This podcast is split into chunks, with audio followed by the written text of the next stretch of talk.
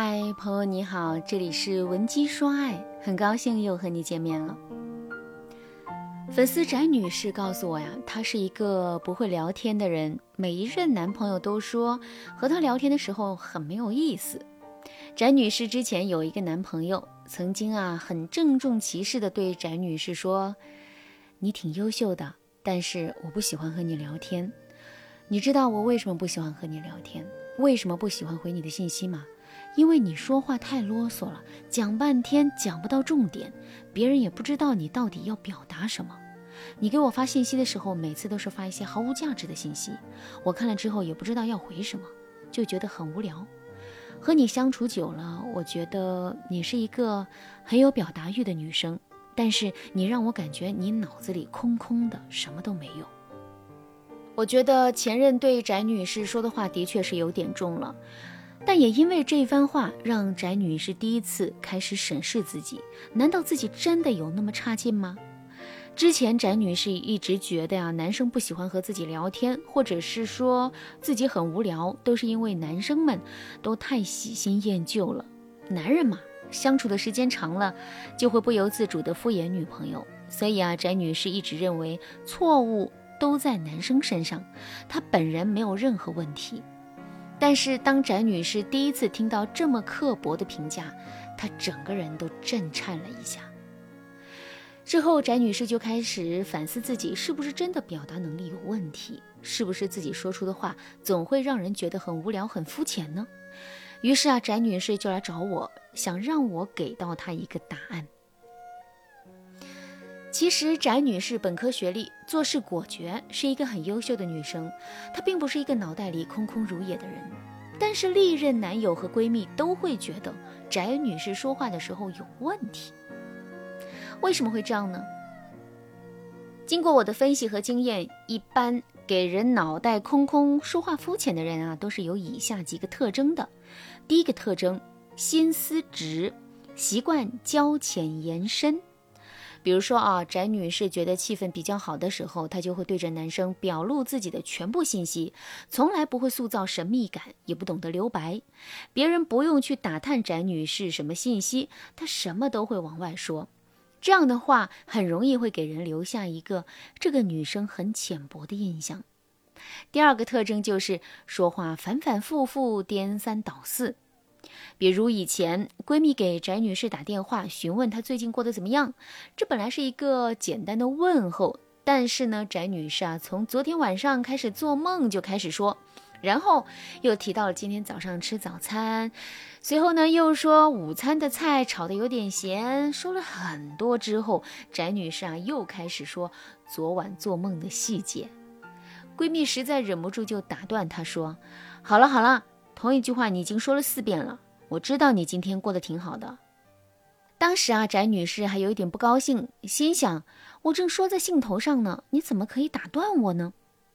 如果在你的身上有超过两个以上的人建议你说话的时候不要反反复复、颠三倒四，那么你就应该要想到自己有类似的问题了。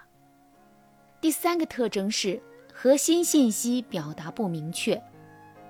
核心信息表达不明确是很多人的问题。比如说，翟女士想要告诉闺蜜自己的小猫今天生病了，但是呢，翟女士不会直接把这句话说出来，而是会间接的说：“我今天心情特别不好。”当闺蜜问她怎么了的时候，翟女士又说了一车话。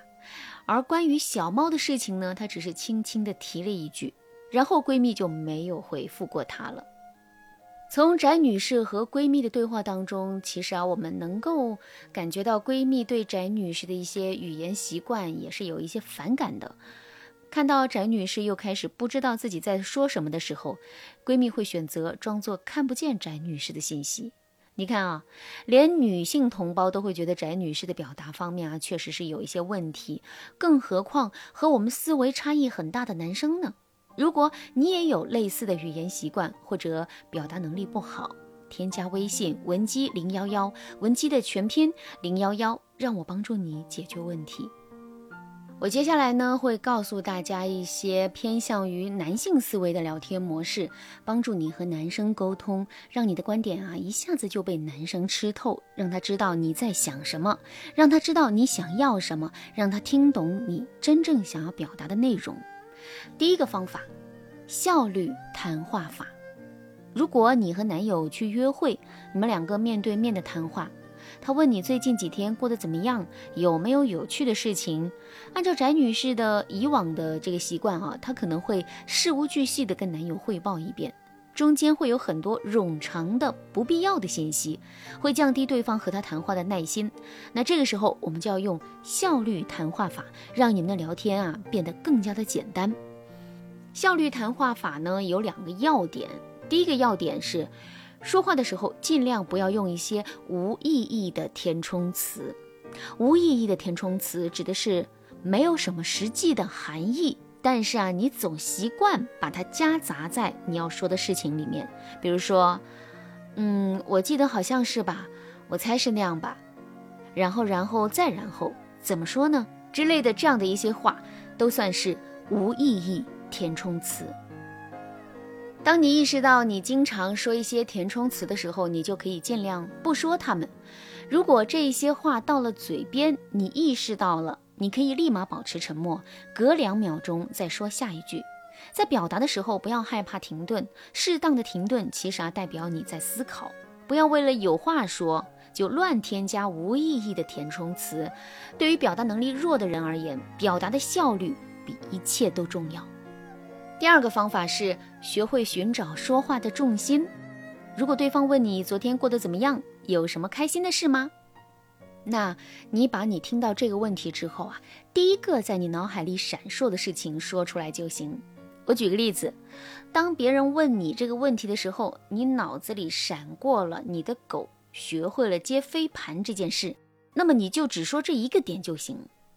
尽管当别人问你的时候，你很想从你买这个飞盘和你的狗之前很笨开始一点一点的讲，但这些内容都不是重点。我们可以作为补充信息，等对方发问的时候你再来说。所以大家明白了吗？所谓的重点内容啊，就是你最先想到的那句话和那件事。当你把重点描述清楚了，当别人听懂了你的核心思维，别人才会对这件事情的。枝叶末节感兴趣，你才会有机会补充更多。第二个方法是留白法，上一个技巧可以帮助大家克服说话颠三倒四以及说话没有重点的问题。那这个技巧则是帮助大家解决总是不小心多说话的问题。也就是帮助大家解决你在气氛的驱使之下，把很多原本自己在现阶段不该说的话说出来的问题。如果你也有类似的问题，那你可能是一个吃软不吃硬的女生，你比较好哄。很多时候啊，在气氛使然的情况下，你表达了很多东西，但过后啊，你也会觉得很后悔。要改变这个习惯，你首先呢要学会把自己从气氛里面抽离出来，这样你就会马上恢复理智。比如，男生在对你甜言蜜语的时候，顺便问你家有多少资产，但是对于这个问题，你现阶段是不想谈的，所以啊，你就可以用第三方的手段，强制自己远离这个气氛。比如说，你可以用来了一个电话，你突然要去洗手间等等的理由打断你们之间的交谈。如果在接下来一到三分钟之内，你对对方提出的问题有疑虑，那么你就应该知道这个问题，要是你回答了，你过后几天一定会暗自后悔。总之呢，大家要记住啊，当一句话还没有说出口的时候，你是这句话的主人。但是，当你把这句话说出口的时候，你就是他的奴隶。而语言又是心灵和思维的投射。学会怎么掌控自己的语言，怎么通过说话让别人被你吸引，是你成为自己心灵真正主人的象征。当你成了自己心灵的主人，你才能更好的去靠近爱人的心灵。如果你也想提高自己的表达能力，让你的伴侣更爱你，添加微信。文姬零幺幺，文姬的全拼零幺幺，让我帮助你实现爱的心愿。好啦，今天的内容就到这了，感谢您的收听。您可以同时关注主播，内容更新将第一时间通知您。您也可以在评论区与我留言互动，每一条评论、每一次点赞、每一次分享，都是对我最大的支持。